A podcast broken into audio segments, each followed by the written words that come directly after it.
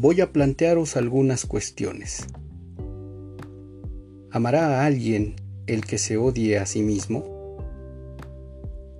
¿Estará de acuerdo con alguien quien esté en desacuerdo consigo mismo? ¿Podrá resultar placentero a alguien el que a sus propios ojos sea pesado y molesto? Nadie, creo, afirmaría tal cosa, de no ser más necio que la necedad misma. Pero si se prescindiese de mí, la necedad, no solo nadie podría soportar a otro, sino que cada uno sentiría disgusto de sí mismo, sus cosas le causarían desprecio, se resultaría odioso. Aún así, la naturaleza, más madrastra que madre en no pocos aspectos, ha sembrado en el carácter de los mortales, especialmente en el de los poco juiciosos, el defecto de que cada uno se aflija con lo suyo y sienta admiración por lo ajeno. Ello es motivo de que todo bien, todo encanto y todo atractivo de la vida se echen a perder y acaben desapareciendo. ¿De qué servirá la belleza, principal bien de los dioses inmortales, si la corrompe el vicio de la afectación? ¿De qué la juventud, si la descompone el fermento de una senil melancolía? ¿Qué cosa, en fin, tocante a cualquier deber de la vida, podrás realizar para ti mismo o para los otros con decoro? Pues es punto esencial, tanto del arte como de cualquier acción, obrar conforme a lo conveniente.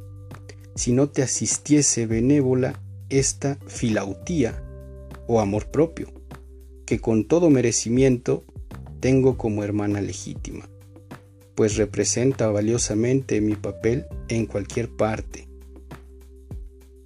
Pero me dirán, ¿qué hay que sea tan necio como gustarse a sí mismo, como sentir admiración por uno mismo? Pues bien, si al contrario sientes disgusto de ti mismo, ¿qué podría ser que resultase amable, gracioso o atractivo? quita de la vida este condimento que es el amor propio, e inmediatamente el orador, en su discurso, será frío. El músico con su música no gustará al público. El actor será silbado en su representación. Suscitará risa el poeta junto con sus musas.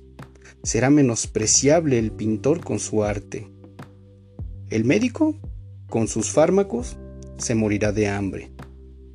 En fin, en vez de un Nireo, parecerás un Tercites.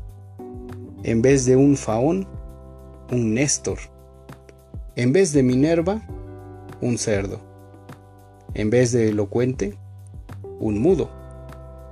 En vez de persona cultivada, un rústico.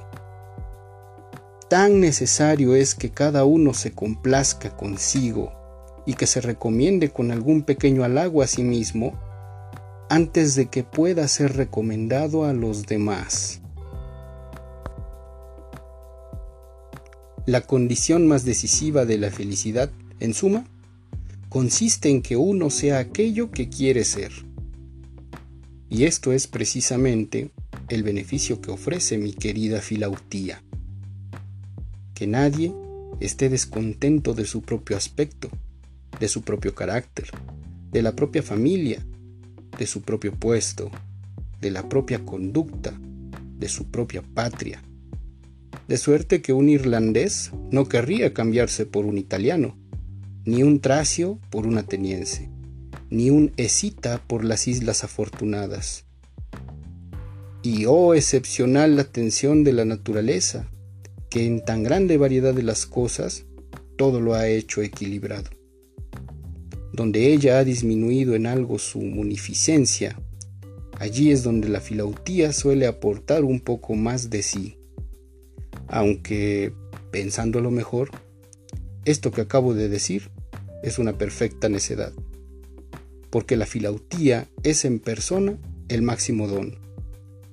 Por lo demás, no es preciso que os diga que ninguna gran acción es emprendida si no es por impulso mío, y que ningún saber notable ha sido adquirido que no se debiera a mi iniciativa.